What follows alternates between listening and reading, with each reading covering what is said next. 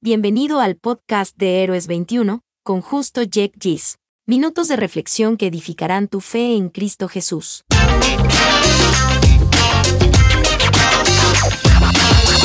Saludos mis hermanos y amigos de Héroes 21. Qué privilegio saludarles y ministrarles a través de este podcast un micromensaje desde las Sagradas Escrituras. ¿De qué hablaremos hoy? Estamos en la serie Iglesia.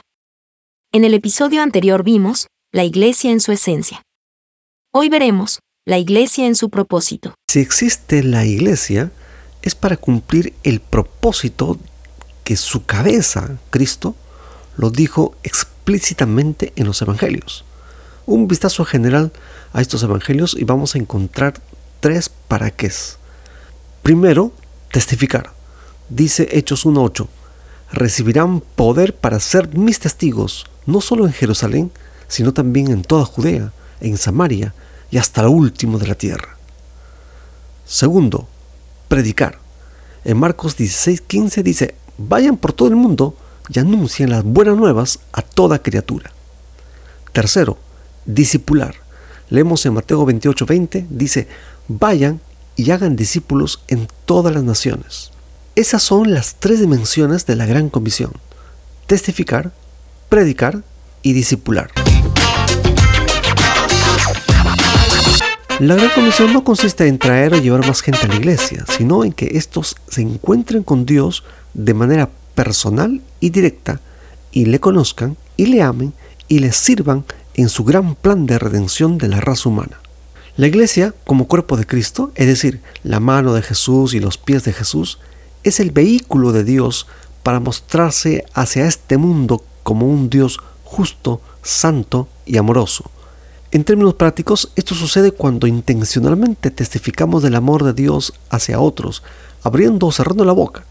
Se intensifica cuando predicamos o ayudamos a la predicación del Evangelio, pública y privadamente, y de forma individual, grupal o masiva y logra su cometido cuando ayudamos intencional y programáticamente a hermanos menores en Cristo a afirmarse en su nuevo camino espiritual.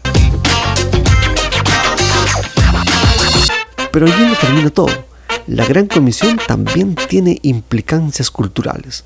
Alguien dijo que la iglesia, por solo dedicarse a salvar almas, perdió la nación. Es decir, cumplió su propósito parcialmente. El resultado es el desastre a todo nivel causada por una educación secularizada e ideologizada.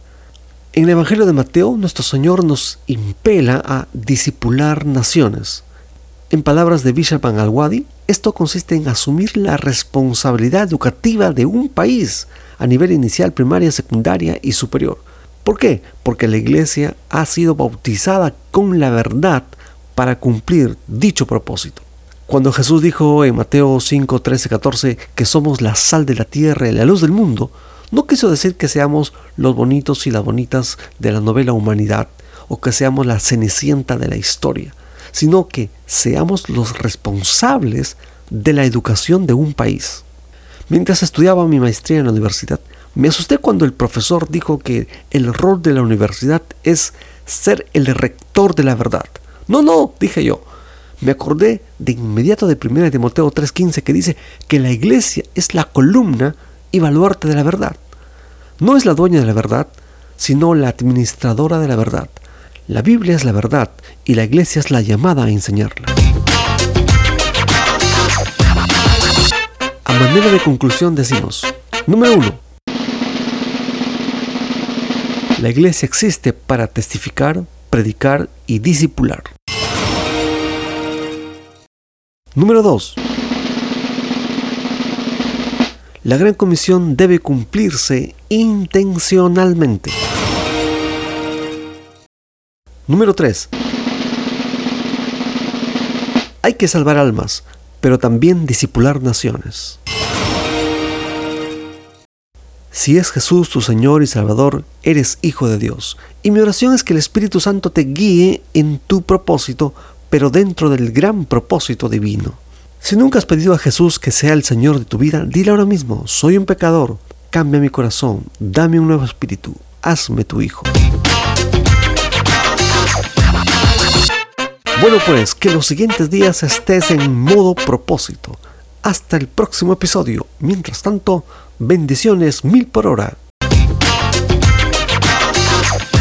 Es nuestra oración que estos minutos lo hayan edificado. Y para edificar a muchos más, por favor, compártelo con otros.